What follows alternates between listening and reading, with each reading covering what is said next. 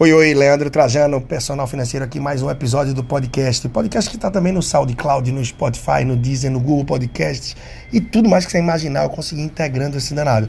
E aí são muitas reproduções por mês, milhares e milhares e milhares, atingindo muita gente. E hoje eu vim falar sobre o seguinte, você já parou para pensar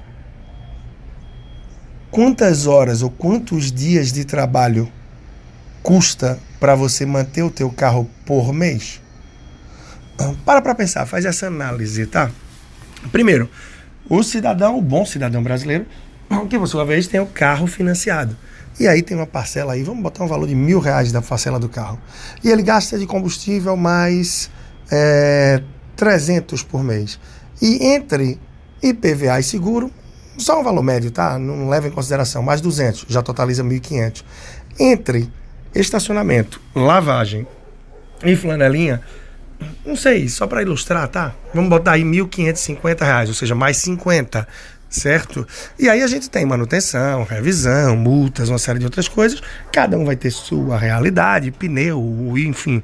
Vamos dizer que seja 1.700 reais.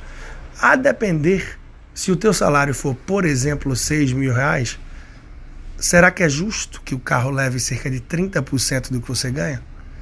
Então tenta encarar e botar isso na ponta do lápis, da tua realidade. O carro quitado, opa, menos uma. Mas independente do carro ser quitado ou financiado, a cada ano que passa ele deprecia, ele perde valor na tua mão. O carro é um passivo, tem que ter isso com clareza. O carro é um passivo que é passivo.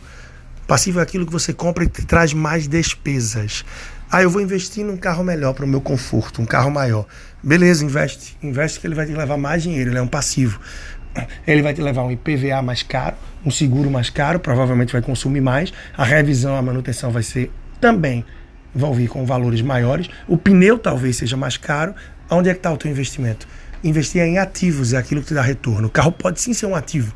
Se você compra para alugar, você é dono de uma locadora ou você de alguma forma consegue ter retorno com frete, seja o que for.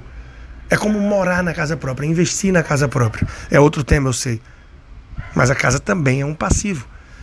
Então, tenta fazer essas contas, pontua tudo o que você gasta no mês ou no ano para o teu carro, e aí você vai dividir por 12 no caso do seguro, no caso do IPVA, no caso de manutenção e revisão.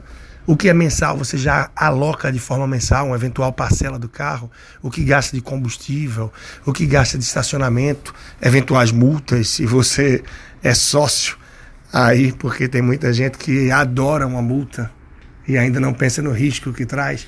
Então faz essa reflexão, soma tudo, vê qual seria o valor do teu carro no mês e quanto ele leva daquilo que é tua remuneração mensal. E reflete, será que é mesmo o ideal? Ah, eu vou ficar sem carro? Não, tem várias alternativas. E hoje eu nem vou trazer as reflexões, tá? Vou deixar para outro dia acerca de transporte, motorista por aplicativo ou teu carro. Isso eu vou deixar para um outro podcast, que é um assunto que eu não vou prolongar hoje aqui. Mas você pode, de repente, escolher um outro carro. Você pode ter alternativas diferentes. Você pode compartilhar. Tem muita coisa. Usa a criatividade, sobretudo pé no chão, de acordo com o que você pode. Carro é sim, filho. A despesa para manter é alta. E o negócio é sério. Então fica de olho, faz esse cálculo, considera e faz as coisas da tua melhor forma. Eu vou trazer aqui uma historinha que nem ia, tá? É, meu primeiro transporte na verdade, eu ia para o trabalho muitos anos atrás, lá em 2004, 5, 6, de bicicleta. Depois eu comprei uma moto, uma moto financiada. Financiada não, vamos lá, consórcio, né? Corrige isso aí.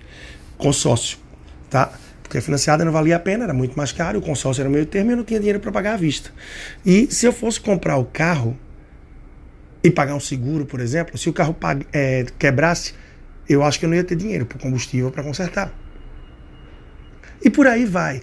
A reflexão foi essa, a ponto de ter que conversar depois com meus pais que não queriam que o filho tivesse moto, o perigo que é, tudo isso e tal, e tirar a carteira escondida na hora do almoço, comprar um capacete e convencer que o consórcio gastar pouco combustível e quitar ela com o tempo sem maiores apertos seria plausível. E esse foi o meu primeiro meio de transporte aí, pós-bicicleta, o motorizado. Depois meu segundo carro foi à vista, o outro carro à vista. Hoje na minha casa só compramos carro à vista, eu e minha esposa. Em que sistema? A gente nunca para de pagar a parcela do carro. Como assim nunca para de pagar a parcela do carro? A gente hoje tem um carro X, que quando a gente for vender, um exemplo, vai vender por 50 mil, um exemplo, e se a gente passar 36 meses juntando mil reais por mês, vai dar 36 vezes mil, mais 50, a gente vai poder comprar um carro de 86. Vai poder comprar. Mas a gente pode optar por comprar um de 60, 70, 40, 30. Então, a parcela fixa, a gente se paga todo mês. Ou seja, a gente depositando um valor todo mês no investimento, a gente recebe juros. Quando você financia o seu carro, você paga juros, porque você está usando dinheiro de terceiros. Então, se hoje você tem um carro e sabe que daqui a dois ou três anos vai trocar esse danado, quanto é que você admitiria pagar a parcela? Então, não espera dois, três anos. Começa a pagar ela hoje, para você mesmo. Para você mesmo.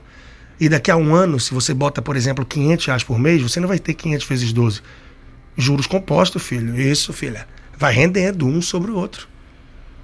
Daqui a dois anos ou três anos, então. Então, três anos de acúmulo mais o valor do seu carro é o limite para você comprar um carro à vista.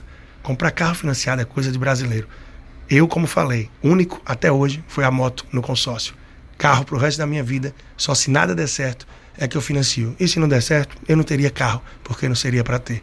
E eu sei que vai dar porque a batalha é grande e a gente tá junto. Leandro Trajano, personal financeiro, acompanha no YouTube. Se você não tá inscrito, se inscreve. Toda semana tem vídeo novo no ar. Já conhece o meu crescimento financeiro? Se você conhece um pouco do meu, agora luta para evoluir com o seu.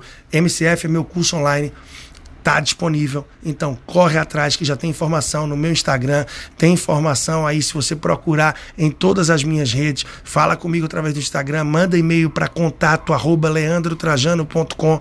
E se você falar isso aí até o finzinho de maio, ainda deve conseguir uma condição especial. Depois vai no preço final, preço real. Simbora e até a próxima. Podcast sempre vivo é o PFcast aqui com você.